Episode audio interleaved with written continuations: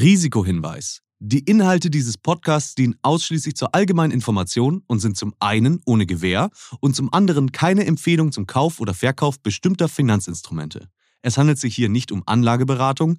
Ihr entscheidet selber, was ihr macht.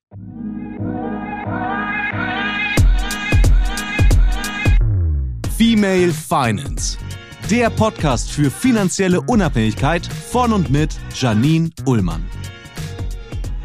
Herzlich willkommen bei Female Finance. Heute beschäftigen wir uns äh, mit dem, was global so alles passiert und was das für Auswirkungen hat, nämlich auf unser Leben, aber auch auf unser Handeln, vor allen Dingen, wenn es um Finanzen geht. Und ähm, ich freue mich sehr, dass ihr alle mit dabei seid. Ich glaube, es ist wirklich ein Thema heute, was uns alle betrifft, weil, und das ist auch, was man jetzt überall hört und überall liest und auch ich ja auch so empfinde, alles wird teurer.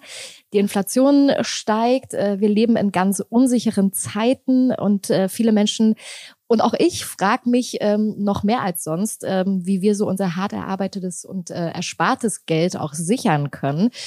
In eben diesen Krisen wie die Klimakrise, ähm, Corona haben wir ja quasi so gut wie durchgespielt ähm, und äh, auch der Ukraine-Krieg. Das verstärkt ja alles unser Verlangen nach mehr Sicherheit. Also wie können wir ja auch finanzielle Verluste vermeiden? Ist es überhaupt sicher, sein Geld in Krisenzeiten zu investieren? Sollte man es vielleicht jetzt gerade im Moment lieber auf der Bank lassen? Und ähm, wenn wir investieren, welche Anlageformen äh, sollten wir denn wählen? Darüber sprechen wir hier heute in der neuen Ausgabe von Female Finance. Und vor allen Dingen spreche ich heute mit einer Frau, die mich, ich glaube, das weiß sie gar nicht, ähm, aber sie hat mich dazu inspiriert zu investieren. Nämlich ganz am Anfang der Pandemie, also vor drei Jahren ungefähr, ähm, habe ich, äh, Natascha, du bist mir schon zugeschaltet, also hör genau zu. Ich habe nämlich einen kleinen Online-Workshop äh, zum Thema Geld äh, bei ihr gemacht. Sie ist Autorin des Bestsellers Wie Frauen ihre Finanzen selbst in die Hand nehmen können und sie ist Hostin des Podcasts Madame Moneypenny. Und da sind wir schon. Hallo, Natascha Wegelin. Hi, Janine. Ich Mensch, mich äh, sehr. das wusste ich ja jetzt nicht. Nee. Das ist ja eine schöne, schöne Überraschung. Das freut mich natürlich sehr. Ja, also ähm, es ist tatsächlich so, dass ich am Anfang so dachte, in den ersten paar Wochen der Pandemie, okay, alles steht irgendwie still. Ähm, ich lebe natürlich auch von Aufträgen, logischerweise, weil ich ja selbstständig arbeite. Ähm, und hatte dann irgendwann zum ersten Mal wirklich auch das Gefühl so, okay, ich muss anders umgehen mit Geld. Ich muss mich auch mal ganz doll beschäftigen mit dem Thema Geld, mit äh, meinen eigenen Finanzen, ähm, wie man damit umgeht, auch eben in einer Pandemie, die wir ja alle noch nicht kannten bis dato. Ähm, und deswegen bin ich auf dich gestoßen ähm, und habe damals äh, dadurch angefangen, mich damit zu beschäftigen. Deswegen kann ich dir danken an dieser Stelle, ähm, weil ich das ganz großartig fand. Ah, und ähm, ja, haben und wir das, was richtig gemacht. Da habt ihr was viel richtig gemacht. Und wir werden noch eine andere ganz tolle Frau heute bei uns haben, äh, die uns als Expertin heute zur Seite steht. Sie hat nämlich mit ihren Geschwistern ISI Media gegründet und sie wird heute ihr fachliches Wissen mit uns teilen. Ich freue mich auch ganz doll, dass wir sie nachher dabei haben, Nathalie Baruth nämlich. Und die rufen wir dann einfach, ne, Natascha, äh, später mal an und holen genau. sie dazu. So, aber erstmal zu dir, Natascha. Wofür? Ich bin wirklich besonders gespannt bei dir. Wofür hast du zuletzt über 100 Euro ausgegeben? Boah, wahrscheinlich für Lebensmittel. Oh ja, das geht Woche. schnell. Äh, für Lebensmittel. Ich habe mir tatsächlich äh, ein paar neue Schuhe auch gekauft, jetzt für dieses Matschwetter draußen. Mhm. Äh, ein paar neue Stiefel gegönnt. Was haben die gekostet? Ich glaube so 200 Euro oder so. Ähm, ja, und ansonsten gebe ich eigentlich das meiste Geld für gute Lebensmittel aus, Miete, ja. Reisen, Wellness. Ja, da haben wir was gemeinsam und gerade bei Lebensmitteln äh, sind wir auch schon beim Punkt. Auch die ja. sind ähm, zu einem sehr großen Teil teurer geworden. Also auch da können wir gleich mal drüber sprechen, ähm, wie man eben wirklich schlau mit seinem Geld umgeht, äh, gerade in diesen Zeiten, wo, glaube ich, nicht nur gefühlt, sondern wirklich vieles, vieles teurer ähm, wird ähm, ja. und geworden ist. Aber vorher haben wir erst noch unsere besonderen Fakten, die mich immer wirklich erstaunen, manchmal auch entsetzen. Manchmal ähm, sind aber auch ein paar Fakten dabei, die ich eigentlich ganz gut finde. Heute ist da so ein Fakt dabei. What the Fact? What the Fact? Was du noch nicht wusstest. So, unser erster Fakt ist heute, mehr als die Hälfte aller Frauen, und zwar wenn wir konkret werden wollen, 54 Prozent, legt zurzeit kein Geld an. Bei Männern sind es äh, übrigens 37 Prozent. Ähm, dann haben wir einen schönen Fakt, den ich gut finde. Äh, es gibt nämlich einen tollen Trend. Immer mehr junge Frauen beschäftigen sich mit dem Thema Geldanlage. Rund ein Drittel der Frauen zwischen 16 bis 41 legt Geld in ETFs an. Und unser dritter Fakt ist so ein kleiner Ausflug hier an die Börse. Insgesamt investieren 4,3 Millionen Frauen in Aktien. Dagegen stehen 7,9 Millionen männliche Aktionäre. Dieser Podcast wird euch präsentiert von der Deutsche Finance Group. Wissen, wie Rendite entsteht. Verantwortungsvoll und erfolgreich in internationale Marktchancen investieren, dort, wo sie entstehen. Über die Online-Investment-Plattform mitinvestieren.de erhältst jetzt auch du einen vollständig regulierten Zugang zu digitalen und renditestarken Immobilieninvestments der Deutsche Finance Group und investierst parallel zu finanzstarken institutionellen Investoren. Mit der Deutsche Finance Group bist auch du immer zur richtigen Zeit, im richtigen Markt, mit den richtigen Partnern. Jetzt mitinvestieren. Weitere Informationen erhaltet ihr unter mitinvestieren.de. Natascha, ich weiß, dass es bei dir äh, so war, dass du am Anfang ein richtig krasses Fehlinvestment gemacht hast. Also du hast vor vielen Jahren wirklich eine große Geldsumme ähm, durch sehr schlechte Anlageberatung verloren. Was ist damals passiert? Ja, das äh, war so, dass ich mich da gerade selbstständig gemacht hatte mit meinem ersten Unternehmen und ähm, dann kann man sich überlegen, wenn man Geschäftsführerin, Gesellschafterin ist oder generell selbstständig ist, ähm, ob man in die gesetzliche Rente einzahlen möchte, ja oder nein. Und da hatte ich bis jetzt nichts Gutes drüber gehört. Ist ja auch immer noch Stand der Dinge mhm. über die gesetzliche Rente. Und da habe ich dann mein Kreuzchen bei Nein gemacht und dachte mir so, ja, okay, cool. Aber so gar keine Rente ist jetzt auch keine Lösung.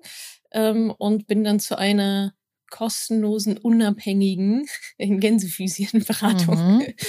äh, gegangen und habe mir da ja hab da irgendwelche Verträge abgeschlossen. Ja, pf, keine Ahnung, eine Rentenversicherung wird schon die die Dame wird schon wissen, was sie mir da anbietet. Ähm, ja, und das, das Fehlinvestment war letztendlich quasi diese, diese Versicherung, aber vor allem die Provision, die ich da für diese Beraterin gezahlt habe. Das waren am Ende, ich habe mir dann irgendwann mal, als ich das so ein bisschen durchdrungen habe, dachte ich, also, wovon, wenn das alles kostenlos ist, wovon lebt die Frau dann? Mhm. so, komisch. Ähm, und dann habe ich mir mal die Kosten ähm, ja, schicken lassen von der Versicherung. Das ist nämlich auch nicht immer alles so super. Also muss man schon ganz genau wissen, wo im Kleingedruckten das so steht. Und da war die Rede von 18.000 Euro, irgendwelche Abschlussgebühren und Provision und Pipapo, alles Mögliche. Da dachte ich so, okay, das ist, das hört sich nicht gut an. Darf ähm, ich kurz eine Zwischenfrage? Sind die, ja. also die 18.000 Euro waren das die, nur die Zusatzkosten?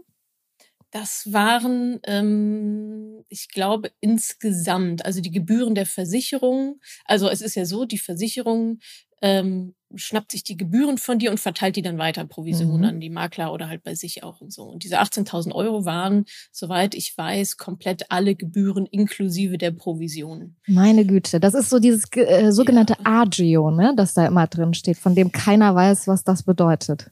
Und ja, also und Genau, das, das Fiese an dieser Mechanik, sage ich mal, ist ja auch, man bekommt ja auch keine Rechnung darüber. Ne? Anders mhm. als wenn ich irgendwas kaufe, dann kriege ich eine Rechnung und weiß, okay, so viel Geld habe ich da jetzt ausgegeben. Ähm, sondern es ist, ne, du bezahlst, zahlst 500 Euro in diese Rentenversicherung ein und du denkst, du zahlst 500 Euro in die Rentenversicherung ein für deine Rente später, aber de facto sind es halt nur, keine Ahnung, 250, 300, wie viel auch immer. Mhm. Und der Rest geht halt gerade in den ersten Jahren ähm, für die Gebühren halt drauf. Und das ja, ist meiner Meinung nach oder für mich war es damals nicht so ganz transparent dargelegt oder ich habe es nicht gecheckt oder was. Und was hast du daraus gelernt? Also wie ist jetzt daraus dann ja. Madame Moneypenny entstanden? Ja, da war ich so Anfang 30, Ende 20, Anfang 30 und dachte dann so, boah, also ich habe das erst ich glaube, so drei Jahre später erst rausgefunden, als ich mich mal damit wirklich, also der Vertrag lief, ja, der lief mhm. und lief und ich habe da für meine Verhältnisse damals viel Geld reinbezahlt äh, pro Monat. Und irgendwann, ich glaube, mein Papa meinte auch mal, ja, was ist das eigentlich für eine Versicherung? Ja, wird schon stimmen. ähm, und dann kam mir so, der, als ich da so hintergestiegen bin, dachte ich, das kann jetzt nicht dein Ernst sein, Natascha. Ne? Also hier immer Emanzipation und Feminismus und äh, Eigenständigkeit, eigenes Unternehmen gegründet, so. Äh, und da vollkommen blank. Mhm. Ähm, und das hat mich echt ein bisschen erschrocken, weil ich dachte, okay, ich war so leichte, jetzt mal böse gesprochen, so leichte Beute ich unterstelle mhm. den Menschen ja keine Böswilligkeit, ja. Ähm, aber so habe ich mich gefühlt in der Situation, dass ich so leichte Beute war, ähm, dass ich mir gedacht habe, nee, das kann nicht sein. Das, also das muss ich jetzt selber machen. So in einer Art, äh, niemandem ist mein Geld so wichtig wie mir selber. Mhm. Und ich dachte mir auch, naja, Moment mal, also wenn ich in Rente gehe, ist die ja auch nicht mehr da. Ja, dann kann, ich kann die nicht in 50 Jahren anrufen und sagen, was haben sie denn damals verzapft so. Ja. Ähm, also das hat bei mir dazu geführt, so komplette Eigenverantwortung, ähm, raus aus dieser Versicherung, stillgelegt äh, und gesagt, nee, das, das mache ich jetzt selber. Und du hast jetzt gerade deinen äh, Papa schon angesprochen, äh, der hat bei der Bausparkasse gearbeitet. Ähm, wie war denn der Umgang bei euch im, im Elternhaus, äh, wenn es ums Thema Geld ging? Ähm, Geld bei uns zu Hause war ähm, ja, also ich bin ganz normal, ich würde mal sagen, Mittelschicht aufgewachsen, jetzt nicht besonders hohe Mittelschicht, ich würde mal sagen, so im, ja, so im, im guten Mittelfeld der Mittelschicht mhm. ähm, aufgewachsen. Und bei uns war es so, ähm, dass ehrlicherweise mein Papa mehr mit dem Geld zu tun hatte. Also den verbinde ich auch immer mit Cash. Der hat immer so mhm. ein paar Mark, ein paar Euro, dann später immer so eine Hosentasche. So ist das bei mir übrigens auch. äh, immer Geld in der Hosentasche, anstatt im Portemonnaie oder so. Ähm, und genau, aber was ich da schon mitgenommen habe, ist so eine gewisse Sparsamkeit, eine gewisse, eine gewisse Struktur, eine gewisse Organisiertheit. Ähm, aber es wurde auch nicht so richtig drüber geredet. Ne? Also ich mhm. weiß nicht, was meine Eltern damals verdient haben. Wusste ich damals nicht, weiß ich heute nicht. Ähm, und es war also sparsam, ich sag mal mehr sparsam als verschwenderisch. Ähm, aber es wurde auch nicht investiert, ne? Also Börse ja. oder so, ah, nee, nee. Ähm, mein Papa hatte dann, glaube ich, mal was für uns Kinder angelegt in so einen Sparkassenfonds, der natürlich komplett nach hinten losgegangen ist. Mhm. Ähm, aber das, das war es dann auch. Ne? Also so in den 90ern, als sich einige so die Finger verbrannt haben, dann gesagt, wie mit Telekom und so weiter. Oh ja. Und dann gesagt haben, boah, nee, nie wieder. Ähm, und das glaub, ist ja auch ein großes Thema. Ne? Also ich glaube ja. deswegen, ähm, da haben viele, wurden dadurch geprägt. Also äh, nachrichtlich, aber auch, weil viele, viele Menschen da auch echt viel Kohle äh, verloren haben. Ähm, und ich ja. glaube, dass deswegen ähm, die Bereitschaft, da hinein zu investieren in Aktien, in ETFs, sehr stark stark gesunken ist? Also würdest du dem, würdest du dem zustimmen? Ich glaube schon, ja. Also so wie das damals auch vermarktet wurde, aber das sind ja die gleichen Regeln damals wie heute. Ne? Also damals war es die Telekom-Aktie, die irgendwie hochgelobt wurde. Heute sind es, äh, mach mal schnell eben über eine App, ja, ein, zwei Trades so. Ähm, die Gefahr ist immer, dass Menschen investieren und anlegen, ohne zu wissen, was sie tun. Und mhm. ne, aufgrund von Marketing oder irgendwelchen Versprechungen sagen, ja, okay, da, da bin ich jetzt mit dabei. Das ist, das ist Gier. Ja, das ist Handeln aus Gier und Angst. Das hat mit einer Strategie nichts zu tun. Das ist alles so temporär. Und in der nächsten Krise, ja, äh, passiert genau das Gleiche. Äh, Kurse gehen runter, alle kriegen Panik, weil sie gar nicht wussten, dass nochmal eine Krise kommen könnte. Was soll ich denn da tun in der Krise? Reden mhm. wir ja mhm. später auch noch drüber. Ja. Ähm, und dann da wieder stehen und denken, oh nee, alles Teufelszeug, so kannst du doch nicht machen, viel zu risikoreich. Ja. Also weil du, wenn du auch sagst, halt immer bei ihm selber, ne? Die Börse kann da nichts dafür, die macht, was sie macht. So. Ja, das stimmt, aber es ist ja. tatsächlich so, dass, ähm, und ich weiß das von mir genauso, also ich kann mich da gar nicht rausnehmen, muss auch an meine eigene Nase fassen, dass ich auch viel, auch mit 18, 19, einfach mal Sachen unterschrieben habe, von denen ich wirklich gar keine ja. Ahnung hatte, was das alles ja. bedeutet. Und auch da habe ich tausendmal nachgefragt, wie verdient derjenige daran? Dann hieß es immer so, ja, das ist einfach, äh, da ist so ein kleiner Beitrag dabei von ähm, so, ne, so Gebühren, also die dann da so abfallen. Aber das da, was das Wort Agio zum Beispiel bedeutet. Wusste ich nicht äh, mit 18, 19, habe ich auch nicht nachgefragt, weil man sich auch manchmal ein bisschen blöd vorkommt und dann denkt so, oh Gott, man schämt sich halb, dass man das nicht selber weiß. Und ich ja. glaube, diese Eigenverantwortung irgendwann zu übernehmen, zu sagen so, nee, jetzt beschäftige ich mich mit diesem Thema, ähm, das ist wahrscheinlich ein wichtiger. Punkt. Und du hast auch ähm, gerade ja schon angesprochen, dass bei dir eher in der Kindheit so war, dass ihr sehr sparsam wart oder auch äh, du vielleicht eher sparsam auch ähm, mit Geld vielleicht auch sogar auch heute noch umgehst. Ähm, wie weiß man denn aber trotzdem, dass wenn man jetzt anlegen möchte und in den Zeiten, in denen wir jetzt auch aktuell leben, äh, mit all den Krisen, mit all dem, was ich auch im Vorfeld angesprochen habe, ähm, dass man, also wie man jetzt investieren soll? Ja, also Sparen kommt ja erstmal vorm Investieren. Ja, ich kann ja nur das Geld investieren, was ich spare. Wichtig ist halt nur, dass Sparen nicht der Selbstzweck ist, sondern eigentlich nur der Schritt vor dem Investieren. Ja, wenn man schuldenfrei ist, einen Notgroschen hat und so weiter, dann kommt als nächstes automatisch das Investieren. Ähm, und da investiert man in Krisenzeiten genauso wie in Hochzeiten äh, hauptsächlich breit diversifiziert. Also da geht es einfach darum, das Risiko zu streuen. Aber die Strategie, wenn wir jetzt von uns Otto Normalverbraucherinnen sprechen, ja, die es nicht beruflich machen oder da um irgendwelche Millionen, mhm. Millionenbeträge von links nach rechts schieben, sondern einfach nur Vermögen aufbauen wollen, ja, relativ langweilig, aber langfristig und so sicher wie möglich, in Anführungsstrichen. Sicherheit kostet halt immer Geld am Ende des Tages. Ähm, dann geht es darum, so breit wie möglich in äh, oder mittels meiner Meinung nach in ETFs zu investieren, weil in dem Moment, wo ich es halt so breit streue, ähm, kann ich das Risiko besser steuern und gegebenenfalls auch minimieren. Also da geht es ja aber auch schon darum, also beim, also Risiko ist halt einfach das ganz große Thema, was viele leider auch außen vor lassen. Da geht es ja erstmal darum, äh, wie risikobereit bin ich. Und damit meine ich nicht, äh, mache ich gerne Fallschirmspringen. So, ja, da kommen auch manche Berater, ja, wie risikofreudig sind sie denn? Haben sie irgendwelche tollen Hobbys? Darum geht's natürlich gar nicht, sondern es geht darum, wie sicher ist mein Einkommen? Wer ist von mir auch noch abhängig? Habe ich schon Notgroschen? Bin ich schuldenfrei? Äh, bin ich selbstständig oder verbeamtet? Ja, das sind ja zwei vollkommen unterschiedliche Sicherheitswelten.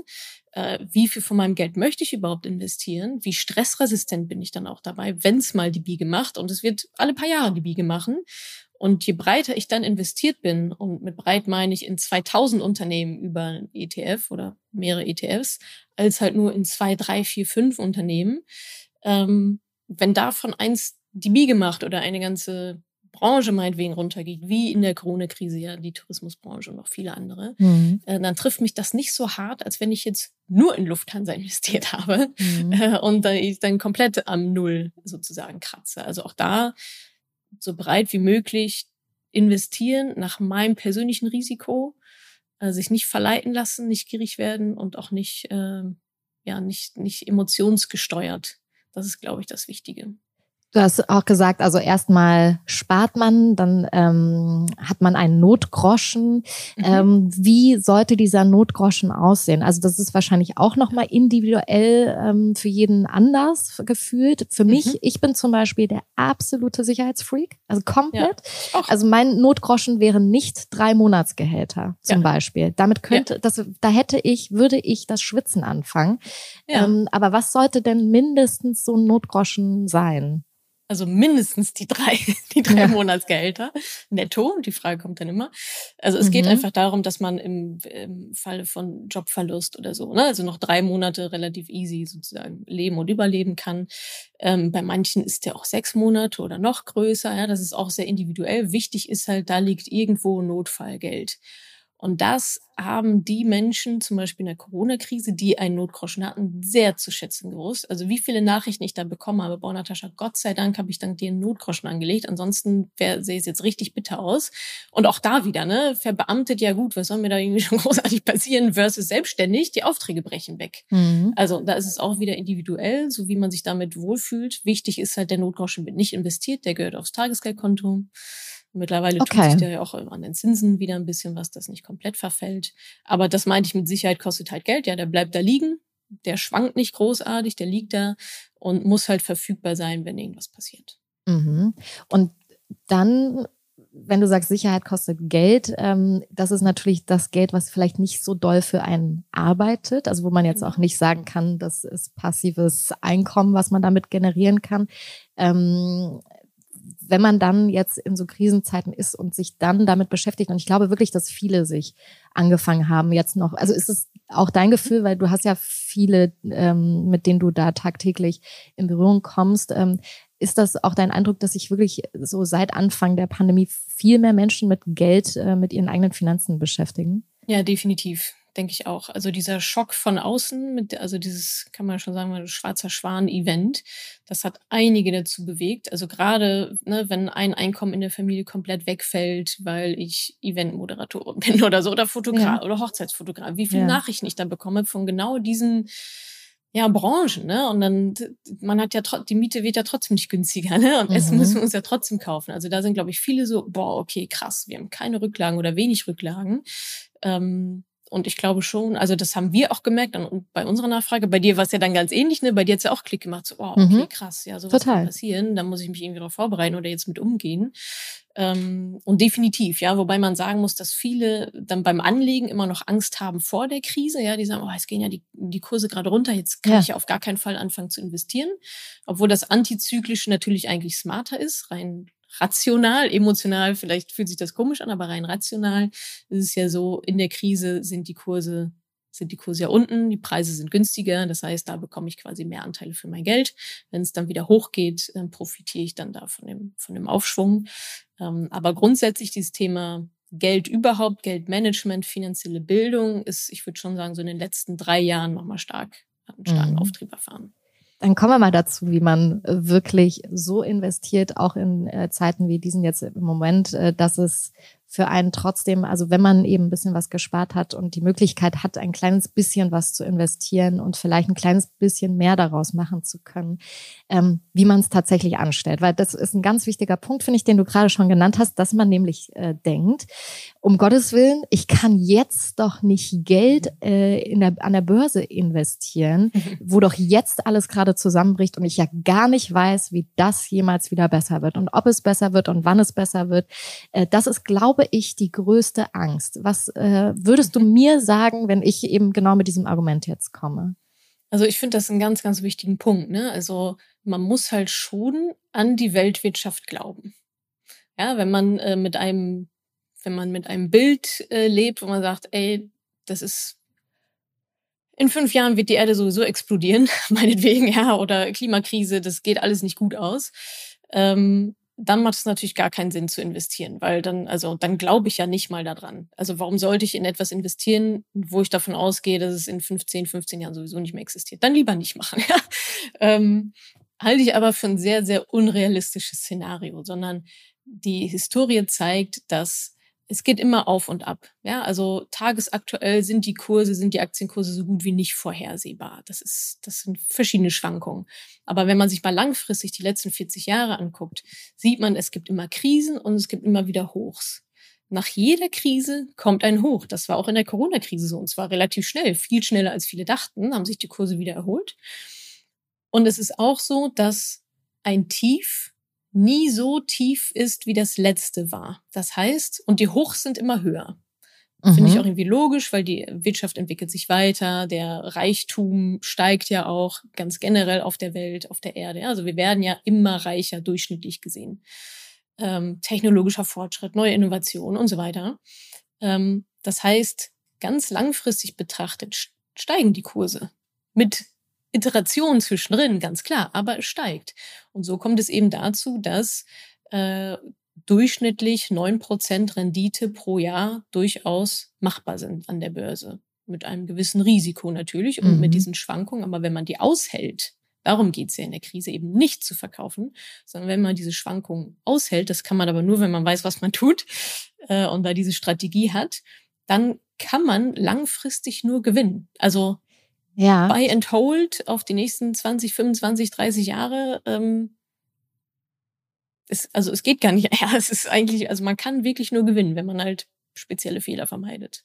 Das heißt, aushalten, damit ja. meinst du jetzt schon, also mindestens diese 20, 25 Jahre aushalten oder was meinst ja, du mit aushalten? Also ich sag mal so alles ab, alles ab 10, 15 Jahren, da reden wir von langfristig. Ne? Mhm. Also was jetzt, das meine ich auch mit diesen Schwankungen. Es kann natürlich so eine Krise auch mal fünf bis acht Jahre andauern. Die muss ich halt durchsitzen. So, und dann muss ich natürlich auch noch Zeit hinten raus haben, idealerweise, dass der nächste Aufschwung wieder kommt.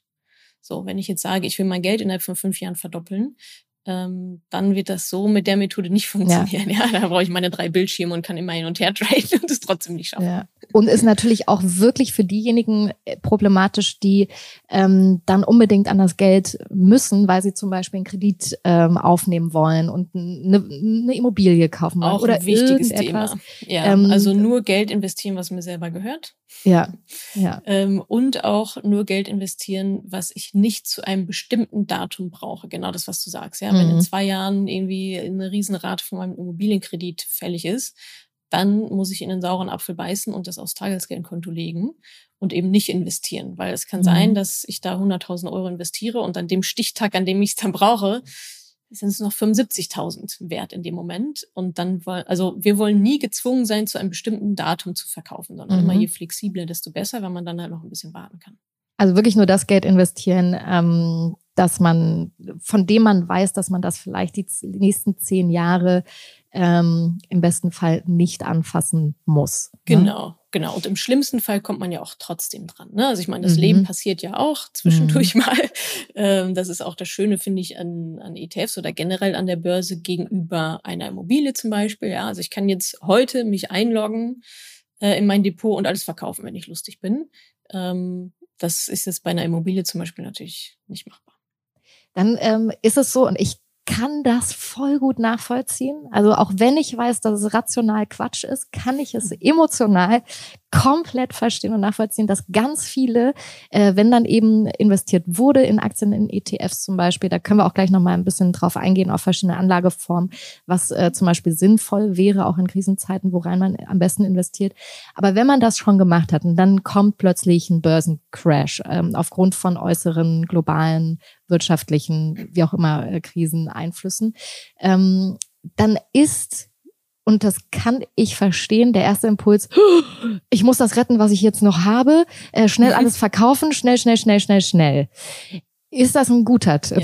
Ja. Ich weiß schon, was du sagen wirst, aber ich frag's trotzdem mal. Das ist natürlich das Schlechteste, was man machen kann, ne? Weil dann, also wenn's wenn's rote Zahlen im Depot sind, heißt es ja automatisch, ich bin im Minus. Und mhm. dann halt zu verkaufen ist halt, ja, dann hast du den Fall, also man sagt dann der Verlust, man realisiert dann den Verlust bis dahin sind es ja nur Zahlen. Und solange ich nicht verkaufe, kann es auch wieder hochgehen. Es kann auch immer noch mal tiefer runtergehen. Aber es geht in der Regel ja auch wieder, hatte ich ja eingangs äh, erzählt, in der Regel geht es ja auch wieder hoch. Und diesen langen Atem braucht man halt. Also dieses, und ich kann mich auch noch, also so ging es mir auch, ja. Also die, äh, die Corona-Krise war da mal, also da weiß ich noch ganz genau, ich saß in der U-Bahn und gucke in mein Depot und denk, fuck, minus mhm. 40 Prozent was ist da mhm. los?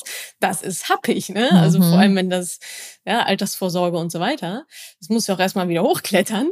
Ähm, aber da ist es halt so wichtig, also ich glaube, die Corona-Krise war für viele ein gut, gutes Übungsprojekt auch. Ja, wer die mitgemacht hat, wie schnell es da runterging, der kann sagen, okay, ja, habe ich, hab ich jetzt gut dran gelernt. Aber das ist halt eben so, so wichtig, da die Ruhe zu bewahren. Und es ist ja schon auch bewiesen, wir haben halt Angst vor den Dingen, die wir nicht kennen, wo wir uns nicht gut mit auskennen, wo uns halt Wissen fehlt. Und deswegen ist ja auch unser Ansatz bei Madame Moneypenny zu sagen, es ist, ein, es ist hauptsächlich diese Bildung, sich das Wissen anzueignen und erst dann auch zu investieren. Ja, wenn man dann wirklich weiß, okay, die Krise wird, kommen, also, ey, wir werden noch zehn Krisen erleben. So, ja, das gehört halt mit dazu. Das muss man halt wissen. Und man muss natürlich auch darauf vertrauen, ähm, dass die Historie sich quasi auch in die Zukunft ähm, fortsetzt. Mhm. Und also in der Krise zu verkaufen, ist das Schlimmste, was man machen kann. Was ist das Beste, was man machen kann? Aus, also jetzt wirklich mal, ja, also jetzt wirklich mal nur, es ist manchmal so ein bisschen komisch, dass man eigentlich über sowas spricht im, im Zusammenhang mit Geld, wo äh, natürlich ganz andere Themen äh, wichtig sind Voll. und so weiter. Ja. Ähm, trotzdem ist das etwas, was uns jeden Tag umgibt. Wir wollen sicher sein oder Sicherheit. Wir wollen ja das, was wir erspart haben, erarbeitet haben, sicher wissen. Ähm, ja. Also was sollte man dann machen in, in solchen Zeiten? Genau, also in solchen Krisenzeiten. Ähm, also wenn ich schon ein Depot habe und mir wird gerade schwindelig, wenn ich reingucke, ist meine Empfehlung auf jeden Fall nochmal die Risikobereitschaft zu überprüfen. Also wenn, eigentlich wird mir ja nur schwindelig, wenn ich da irgendwie was falsch gemacht habe. Ja, vielleicht habe ich zu viel Geld auf einmal investiert.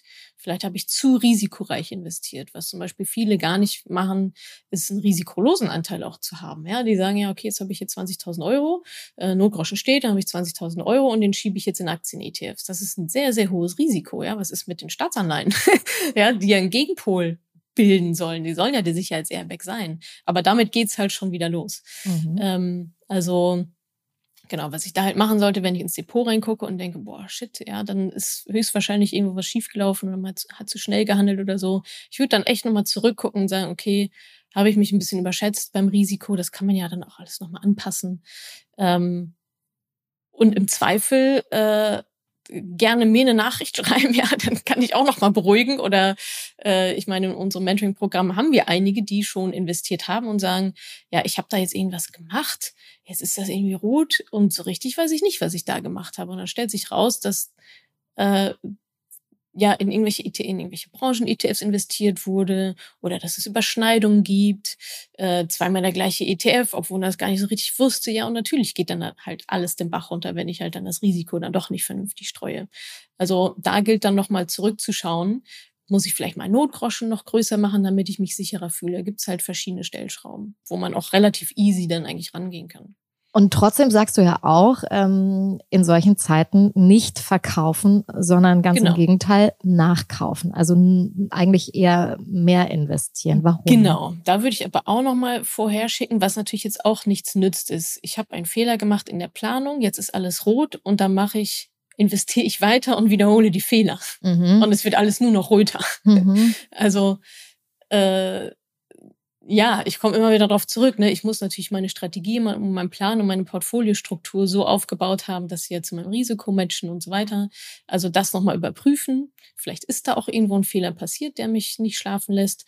Wenn da aber alles safe ist und alles sauber ist, dann gilt äh, auch weiterhin weiterhin zu investieren. Die meisten von uns haben ja dann eher einen, automatis einen automatisierten Sparplan. Das heißt, ich muss eigentlich händisch gar nichts machen, sondern das wird automatisch am 1., 15., wann auch immer des Monats, werden meine 200 Euro abgebucht und der automatisch für mich investiert in die ETFs, äh, was ich, die ich mir da ausgesucht habe. Und da gilt es halt einfach dann, wenn das alles aber aufgestellt ist, muss ich eigentlich nichts machen, außer diesen Sparplan nicht zu stoppen, sondern ihn halt weiterlaufen zu lassen.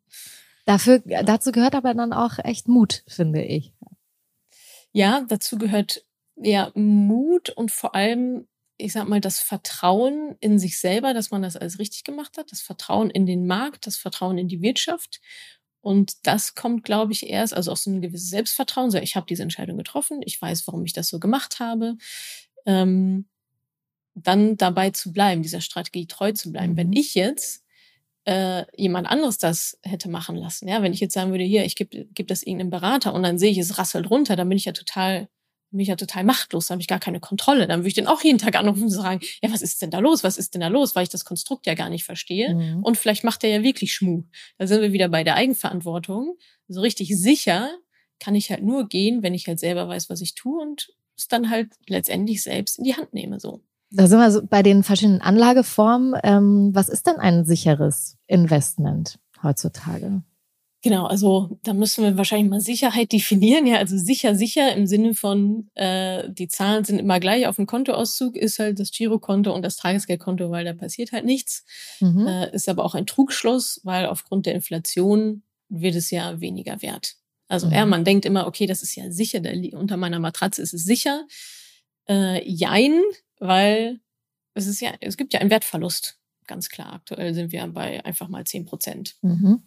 So, und die Sicherheit kommt halt daher aus meinem Wissen, ähm, aus meiner Strategie, aus dem ganzen Unterbau und eben dieses so breit wie möglich diversifizieren. Ganz klar. Also ich kann das Risiko, ich muss ein gewisses, wenn ich Rendite haben will, muss ich ein gewisses Risiko eingehen.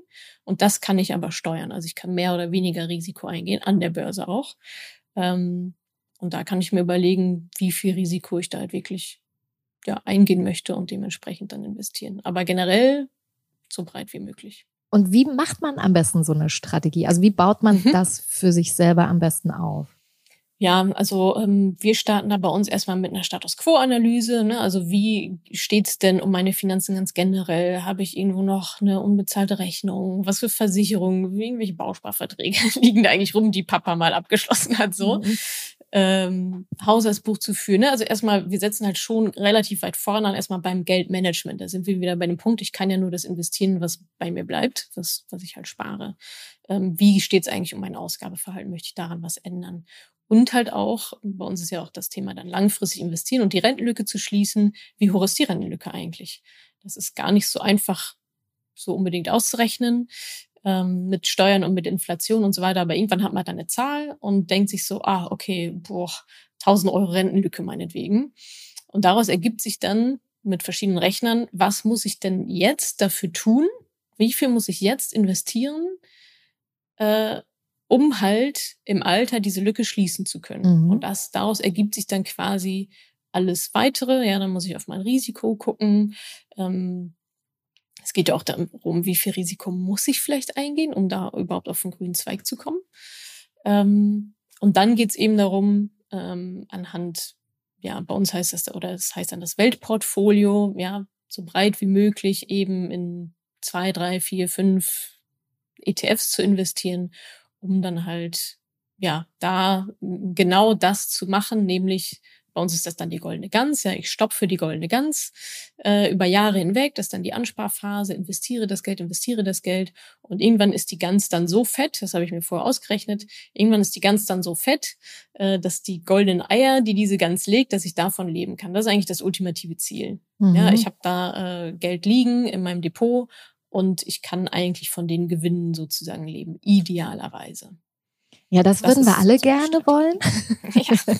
und äh, dafür gibt es eben die unterschiedlichen Anlageformen zum, also äh, als als eine Variante. Ähm, dieses das sogenannte magische Dreieck, ähm, das haben wir auch schon ab und zu hier mal gehört, ähm, wo es darum geht, wie sicher möchte man sein, wie groß ist das Risiko.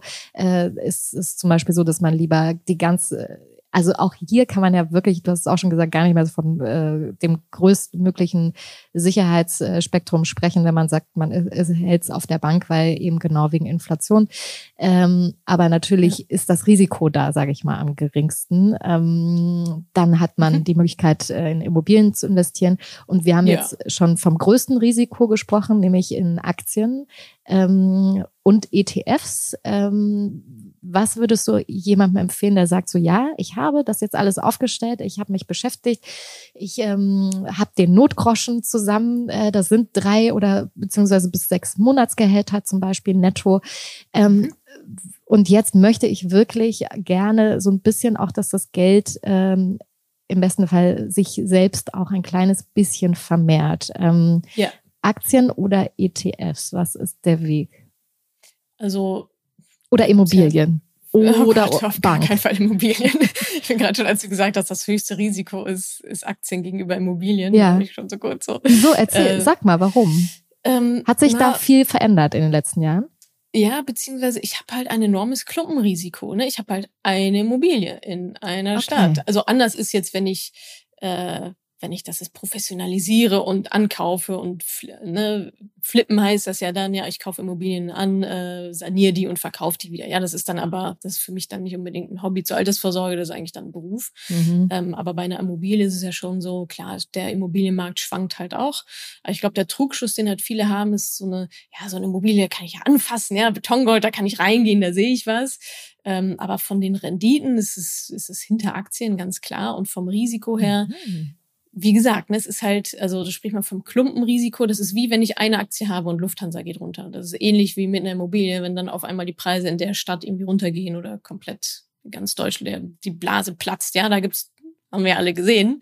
Äh, da gibt's natürlich genauso Blasen. Jetzt gerade gehen die Preise zum Beispiel auch wieder runter. Mhm. Ähm, und ich kann auch in Immobilien über ETFs investieren. Das geht auch. Mhm. Ja, ich kann auch in Rohstoffe und Gold über ETFs investieren. Ich muss mir nicht den Barren in die Küche legen, so unter die Küchenzeile, wo die mal oder unterm Bett oder so. Ähm, also von daher plus was natürlich bei Immobilien auch eine große Rolle spielt, sind die ganzen Nebenkosten, ja, mit Steuern und Makler und äh, was da noch alles. Also sind ja, da bin ich ja erstmal im fünfstelligen Betrag im Minus in meiner Rendite, bis ich dann überhaupt mal irgendwie auf den grünen Zweig komme. Und das ist bei Aktien und ETFs ja auch nicht der Fall. Also Plus, ich muss nicht erst 200.000 Euro Eigenkapital gespart haben und so weiter. Also flexibler und gerade auch für kleinere Beträge, das war jetzt auch deine Frage. Ähm, auf, also ich bin auf jeden Fall Team ETFs, weil es halt, wenn wir über Risiko sprechen, breit diversifiziert ist. Ich muss nicht jede Aktie irgendwie großartig analysieren und da hin und her gucken und mir die News irgendwie durchlesen. Ich habe auch ein paar Einzelaktien, aber die liegen da schon Ewigkeiten und ich gucke da auch nicht rein. Mhm. Das war so ein bisschen zum Ausprobieren.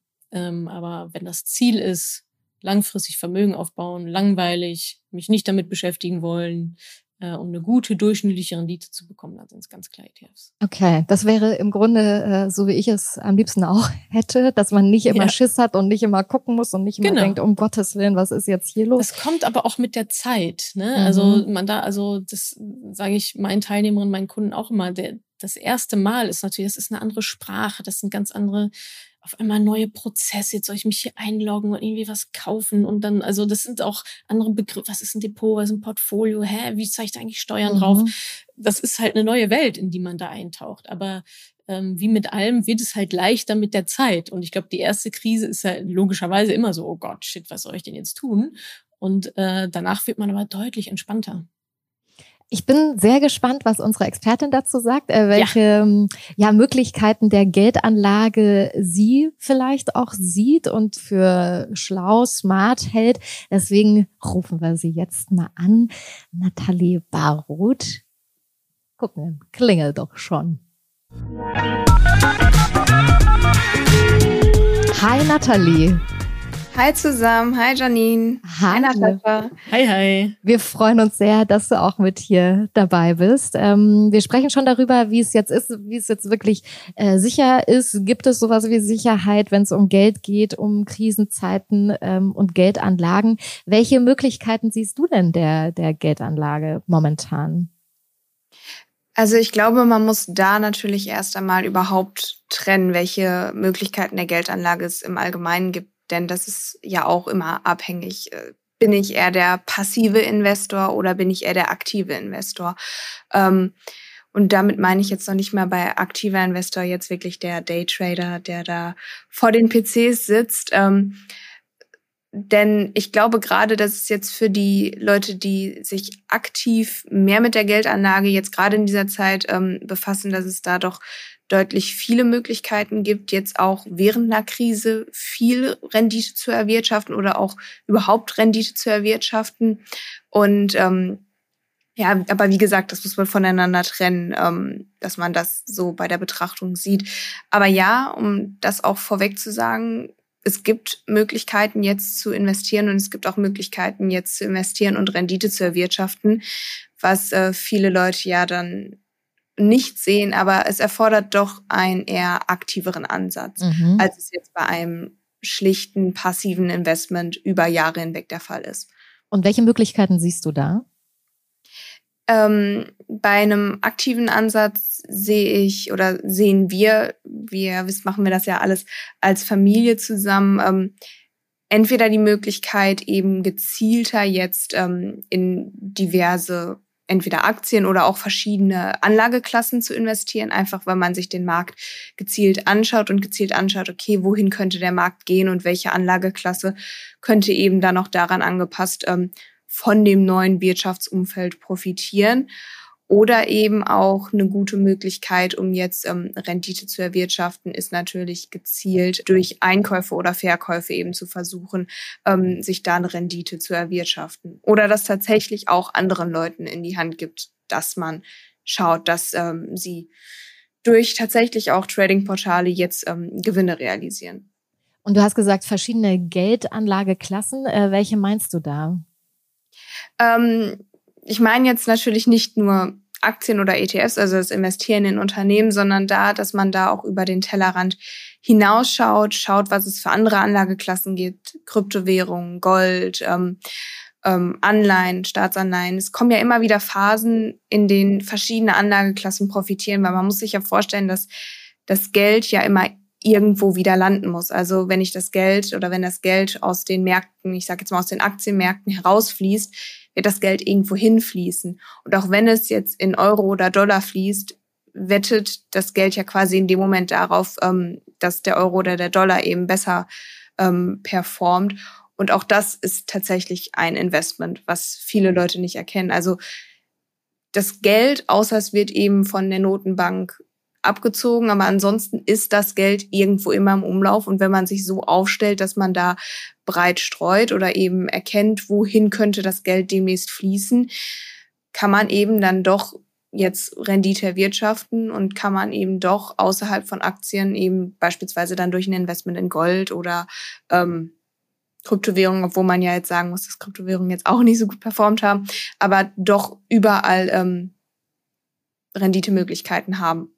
Ich, äh, da habt ihr so ein bisschen ähm, unterschiedliche Ansätze, glaube ich, Natascha und Nathalie. Also zumindest wenn es vielleicht darum geht, ähm, Nathalie, du sagst ja auch, dass man es vielleicht auch ähm, in andere Hände geben kann. Äh, Natascha hat gesprochen von, dass man ähm, selbstbestimmt ähm, ist. Aber wenn man es in andere Hände gibt, ähm, was ja auch viele machen, weil es ist auch wirklich ähm, nicht nur ein Zeitaufwand, äh, sich damit natürlich ganz doll zu beschäftigen, wenn man das alles komplett selber macht. Man muss ja auch wirklich durchblicken, aber das möchte ich ja eigentlich auch, äh, wenn ich das jemandem gebe, dann will ich ja auch durchblicken, was der da macht. Äh, wie finde ich denn die Person für mich, bei der ich dann auch sagen kann, so ja, also auf was muss ich denn am besten achten, wenn ich das in, in dritte Hände gebe, das Thema? Also ich meine damit jetzt gar nicht die allgemeine Geldanlage. Ich glaube, dass man bei der Geldanlage immer am besten fährt, wenn man es selber macht. Ähm, aber jetzt vielleicht für besondere Anlageklassen, in denen ich wenig Wissen habe, wenn ich die dann an andere outsource, beispielsweise dann jetzt, wenn ich sagen möchte, ich möchte Cashflow durch Trading generieren, dann schaue ich, ob ich da vielleicht jemanden finde. Oder wir hatten jetzt auch zuletzt ähm, einen sehr, sehr spannenden Call mit jemandem oder mit einer Firma, die in Kunst investiert und das den Leuten abnimmt. Wenn ich also sage, ich möchte über den Tellerrand hinausschauen, ich möchte schauen, ob es nicht noch andere Anlageklassen gibt, die lukrative Möglichkeiten haben, was natürlich auch erst bei einer gewissen Summe Sinn macht. Aber ich selber habe von Kunst keine Ahnung. Das jetzt nur als Beispiel. Dann gebe ich das anderen Leuten in die Hände und schaue, ob die da nicht eine Rendite erwirtschaften, weil sie es einfach schon seit Jahren machen. Mhm. Muss man natürlich auch schauen. Da gibt es in verschiedenen Bereichen auch sehr, sehr viele schwarze Schafe und da sollte man auch sehr vorsichtig dran gehen, auf jeden Fall. Ähm, das will ich hier jetzt auch keinem raten, dass man da irgendwie äh, im Internet rumschaut und schaut, irgendwie ähm, gibt es da jemanden, der das macht. Das würde ich auf gar keinen Fall machen. Also da weiß ich auch, dass mir Leute schon erzählt haben, dass es gerade in der Kryptoszene am Anfang ganz extrem war, dass dann Leute auf Englisch oder so angeschrieben wurden von irgendwelchen Leuten, die gesagt haben, schick mir dein Geld und ich kümmere mich drum. Sowas auf gar keinen Fall machen. Das ist alles Scam und das geht alles wirklich nur nach hinten los. Aber ähm, wenn man vielleicht sogar Leute persönlich kennt, die sowas machen, die da einen bestimmten Bereich der Geldanlage haben, den sie einfach super gut können. Zum Beispiel unser Bruder macht ist super in dem Kryptomarkt drin. Mhm. Wenn ich dann so jemanden vertraue und weiß, den kenne ich und dem würde ich das jetzt mit an die Hand geben, dann ist es was anderes, als wenn ich jetzt jemanden im Internet suche. Aber das, wie gesagt, auch nur bei Bereichen, bei denen ich selber gar kein Wissen habe und bei denen ich sage, okay, ich möchte mal schauen, ob ich nicht da auch ähm, rein investieren kann. Und also weil du jetzt auch zum Beispiel den Kunstmarkt angesprochen hast, ähm, woher weiß ich, welche Art der Geldanlage ähm, dann die richtige für mich ist? Also zum Beispiel, ich finde Kunst super interessant, aber ich interessiere mich auch wirklich für Kunst. Aber mhm. es gibt vielleicht auch Leute, die interessieren sich dafür nicht, haben aber das Gefühl, damit kann man irgendwas trotzdem ähm, renditemäßig machen. Ähm, sollte man in Dinge investieren oder sein Geld anlegen für etwas, was einem nahe ist, wofür man ein Interesse hat oder woher weiß ich eben, welche Geldanlage die richtige ist? Also du hast jetzt schon Sachen gesagt, die ich wirklich auch unterstütze, dieses Thema, wenn ich für irgendwas brenne und irgendwo generell Wissen zu habe, dann ist es natürlich sinnig, wenn ich mir da noch mehr Wissen aneigne oder auch da dann aneigne, okay, wie geht ein Investment in diesem Bereich? Aber es man kann schon sagen, dass es von drei Schlüsselkomponenten quasi abhängig ist. Also A, wie viel Wissen habe ich oder wie viel Wissen habe ich auch in verschiedenen Bereichen. Wenn ich schon generell Wissen zu einem Themenbereich habe, zum Beispiel bei uns ist es so, wir kommen aus der Immobilienbranche, haben da viel Wissen zu, ist es natürlich sinnig, wenn wir unser Geld auch in diesen Bereich investieren. Einfach weil das Wissen sowieso vorhanden ist. Mhm. wenn du sagst, du interessierst dich eh für Kunst und könntest mit einem überschaubaren Zeitaufwand, dir noch mehr Wissen dazu aneignen, wäre das auf der anderen Seite dann natürlich auch schön, wenn du dann daran investierst, weil du dann auch was hast, was dich damit verbindet. Und dann ist das Thema Investieren für dich auch mit was Schönem schon alleine in Verbindung. Ähm, das ist aber natürlich sehr abhängig von dem Faktor Wissen. Mhm. Faktor Zeit ist auch eine Komponente. Habe ich wenig Zeit, dann sollte ich natürlich nicht ähm, in verschiedene Anlageklassen investieren, die aber einfach Zeit in Anspruch nehmen oder wo auch viel Wissen ähm, wichtig ist, weil die einfach so fern einem liegen. Ja. Was würdet ihr denn beide sagen, Natascha, Nathalie? Also was sind die für euch die größten Fehler beim Investieren? Ähm, darf ich noch was anderes kurz sagen? Ja. Ich wollte noch mal äh, sagen, dass Nathalie da, glaube ich, echt ein paar super wichtige Punkte auch angesprochen hat. Zum einen, ähm, in jeder Krise gibt's ja auch immer Gewinner.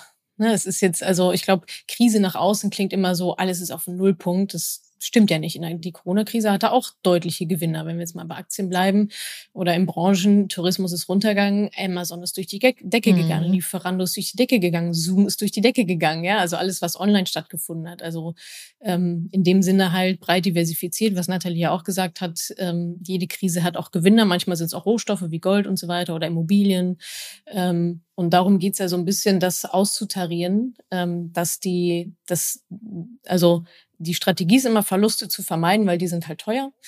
Ähm, und das andere, was ich auch noch sehr spannend fand, was Nathalie gerade gesagt hat, ist so diese, diese Scammer-Sachen, ne? wie mhm. viele Nachrichten ich auch bekomme. Natascha, kannst du dir mal das angucken? Da gibt's 15 Prozent auf die nächsten x Jahre ohne Risiko. Und ich denke so, Alter, Sowas gibt's nicht, oder? Sowas gibt's also, einfach nicht. Da, so sowas gibt, nee. also immer diese Sachen so too good to be true, ja, dann ja. ist es auch nicht true. Ja. Und ich finde halt immer, macht doch erstmal die Pflicht und dann die Kühe. Ja, also wenn ich danach frage, ja, wie perform, also mein ETF-Portfolio ist gerade 30 Prozent im Plus, kommen wir nicht mit 15 Prozent. Also, ne, so, ja.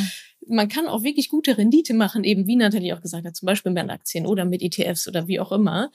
Ähm, aber da spricht dann halt die Gier aus den Leuten. Ja, das ist pure Gier zu sagen, ja, jetzt mache ich hier Krypto und dies und das und jenes und habe gar nicht eine Ahnung, aber mir werden Summen versprochen und es geht nie gut. Ich habe es mhm. noch nie erlebt, dass die Leute sagen, oh, das war eine, also ich habe hier bei Instagram habe ich 100.000 Euro an jemanden überwiesen, das war die beste Entscheidung meines Lebens. Das das ist halt völliger Quatsch, ja. Mhm. Aber da setzt dann der Menschenverstand aus, wenn die Leute mit von Gier und Angst beherrscht mhm. sind. So und das ist halt das Gegenteil von einer vernünftigen Strategie. Also hört sich jetzt schon äh, ja. danach an nach, ähm, was ist einer der häufigsten Fehler? Ja. Ähm, Geld, also gierig zu werden und äh, keine Strategie zu haben, höre ich jetzt schon mal bei dir, Natascha, raus. Ähm, Nathalie, was würdest du sagen, sind die größten Fehler beim Investieren? Es ist tatsächlich dieses Thema Gier und dieses eine Art und Weise von Selbstüberschätzung. Ich glaube auch, dass ja. gerade viele Leute, die jetzt ähm, nach Corona in den Markt gekommen sind und dann schnell auch Gewinne realisiert haben, sich schnell einbilden können, okay, ich habe den Markt vollkommen im Griff, ich weiß auf jeden Fall, was abgeht und ähm, dann schnell sich selbst überschätzen, mit wenig Wissen tatsächlich auch sich dann äh, selbst überschätzen und dann gerade jetzt in solchen Phasen dann richtig auf die Schnauze fallen, weil sie eben nicht das Wissen haben und nicht ähm, die Erfahrung auch haben, die man einfach dafür auch braucht. Und ähm, das ist, glaube ich, eine Sache, die ich sehr, sehr häufig auch bei vielen Leuten in meinem Alter sehe. Ähm, weil ich auch glaube, dass die sozialen Medien da so ein bisschen auch das Ganze pushen, so ähm, ich kann das den Leuten zeigen, ich kann den Leuten zeigen, wie viel ich äh, für Rendite erwirtschaftet habe. Und dann kommt schnell eine gewisse Art und Weise von Selbstüberschätzung und man investiert dann eben in Bereiche, wie Natascha gesagt hat, die einem überhaupt nicht, ähm, die eigentlich überhaupt nicht zu deiner Strategie passen oder die überhaupt, wo du gar kein Wissen hast, einfach weil du dich selbst viel zu stark selbst überschätzt hast und dann entstehen einfach in 90 Prozent der Fällen Fehler. Mhm. Und wenn auch Leute irgendwie kommen und euch von äh, ihren tollen Renditen erzählen, ja, die erzählen nie von den Verlusten. Das mhm. ist immer, das sind mhm. immer nur die Gewinne. Ja, und mit Tesla habe ich so und so viel gemacht. Ja, ich weiß ganz genau, dass du mit Tesla auch richtig Verlust gemacht hast zwischendurch. Meine. Also mhm. das ist so, da muss man, glaube ich, auch echt, ich finde es halt wichtig, bei sich zu bleiben und auf sich zu gucken, ne? Weg zu schauen, okay, wo will ich denn hin? So, will, geht's mir darum, beim Grillabend zu prahlen, was für geile Trades ich gemacht habe und meine Verluste schön unter den Tisch zu kehren? Oder geht's mir einfach nur darum zu sagen, ja, Jungs, macht, macht ihr mal. So, ja, mhm. vergleicht ihr euch mal. Äh, ich mache hier langweilig mein, mein langfristiges Portfolio. Also da kann man sich auch schnell verunsichern lassen von irgendwelchen Leuten von außen. Das kannst du doch nicht machen, Börse kannst du doch nicht machen. Ähm, mhm. Denk mal an die Kinder. ähm, also da wirklich ja, ich, Nathalie und ich kommen halt eigentlich immer wieder auf den gleichen Punkt. Ne? Also dieses, man muss es halt aus sich heraus machen, man muss sich das Wissen aneignen und erst dann bin ich ja auch stabil gegenüber Argumenten von außen und irgendwelchen Headlines in der Bildzeitung verkaufen sie alles und äh, morgen äh, explodiert dies und das. Das ist vielleicht auch noch ein Fehler auf sogenannte Crash-Propheten zu hören. Ja, ja da gibt es eine ganze Industrie, die, also wie viele Bücher es in der Corona-Krise gab, machen sie jetzt diese, oh, jetzt, oh, das ist erst der Anfang. Nö, nö, nö. Also eine richtige Panikmache. Da mhm. wird natürlich mit der Gier und der Angst sehr doll gespielt. Ähm, davor bin ich aber nur gefeit, wenn ich halt weiß, was abgeht und wenn ich halt weiß, so auch niemand kann es vorhersehen. Oder ganz, ganz, ganz wenige nee, das, das ist ja, so, ja, ja, das ist ja so abhängig von so vielen Faktoren, die man ja auch gar nicht beeinflussen kann. Ich weiß genau. ja nicht, wie die Leute ja. reagieren. Das weiß ich ja jetzt nicht, das sieht man dann. Und wenn sich solche genau. Sachen dann abzeichnen äh, oder abzulesen sind, dann gucke ich, ob ich investieren kann. Mhm, ja. Aber ähm, wie gesagt, ich glaube, dass das viel durchs Umfeld und durch die Medien häufig leider in eine falsche Richtung ähm, gedrängt wird, wo man sagt, ja. eigentlich findet man das gut, dass die Medien sowas pushen, aber auf der anderen Seite ist es dann trotzdem wieder so ein Fakt, äh, der da doch auch ähm, zum Nachteil werden kann. Also Panikmache äh, unterscheiden lernen von ähm, dem eigenen Ansatz, wie man sozusagen mit Geld umgeht und äh, seiner eigenen Strategie. Ähm, nicht zu schnell äh, darauf zu reagieren, äh, höre ich so bei euch raus. Ähm, nicht alles schnell verkaufen, weil jetzt gerade alles den Bach runtergeht und man damit womöglich noch größere Verluste ähm, in Kauf nehmen muss. Ähm, gibt es denn vielleicht so abschließend trotzdem etwas, wo ihr sagt, weil das ja auch so ein bisschen die Ausgangsfrage ähm, ist, gibt es irgendwas, wie wir investieren können, ähm, etwas äh, Krisensicheres? Krisensicher stellt man sich ja wirklich schon alleine dadurch auf, indem man wirklich breit diversifiziert ist. Dadurch bist du schon mal in gewisser Weise krisensicher aufgestellt. Das Thema, mein Wissen ist in der Krise sicher. Es ist einfach so, wenn ich mir die Krise so anschaue und sage, okay, jetzt performt vielleicht gerade mein, ähm, mein Portfolio nicht so, wie ich möchte, dann nutze ich halt die Chance und eigne mir neues Wissen ein, versuche vielleicht auch neue Strategien aus. Das ist was, was äh, viele Leute jetzt auch in der Zeit nutzen können. Sie können sich ja in gewisser Weise vom Markt ein Stück weit distanzieren, ihre Position weiterlaufen lassen, aber so ein Stück weit distanzieren und schauen, mache ich überhaupt alles richtig? Ich glaube, dass eine Zeit, wie sie es jetzt ist, auch sehr, sehr gut dafür da ist, um sich und seine Strategie zu reflektieren und zu schauen, gibt es vielleicht auch andere Anlageklassen, die doch zu mir passen könnten oder gibt es andere Bereiche der Geldanlage, die lukrativ sind trotzdem. Das haben wir auch gemacht. Ich hatte ja auch jetzt schon ähm, angesprochen, dass wir im Immobilienbereich tätig waren. Wenn es der deutsche Immobilienmarkt nicht mehr hergibt, schaut man, ob es nicht vielleicht andere Immobilienmärkte gibt, die trotzdem noch Potenzial nach oben haben. Aber da wir dich jetzt sozusagen auch da als Expertin da haben, kauft man jetzt Immobilien? Sollte man da rein investieren im Moment? Ähm, in den deutschen Markt würde ich jetzt nicht rein investieren. Jetzt ist eindeutig eine Phase, in der man meiner Meinung nach wartet, bis es weiter nach unten geht, um dann einzukaufen. Ähm, wir haben jetzt in den letzten Jahren tatsächlich eher außerhalb Europas äh, Immobilien gekauft, haben uns da auf Dubai fokussiert, weil wir da gesagt haben, dass da auf jeden Fall ähm, noch ein Markt ist, in dem du als Käufer auftreten kannst. Und äh, ich sag mal in den deutschen Metropolen, ne? also Berlin, München, Köln, äh, Hamburg, wie auch immer, ähm, siehst du das da ähnlich? Also äh, ist der Markt gerade ähm, generell am, am sinken oder sind das eher die ähm, ganzen kleineren Städte, das Umland etc.?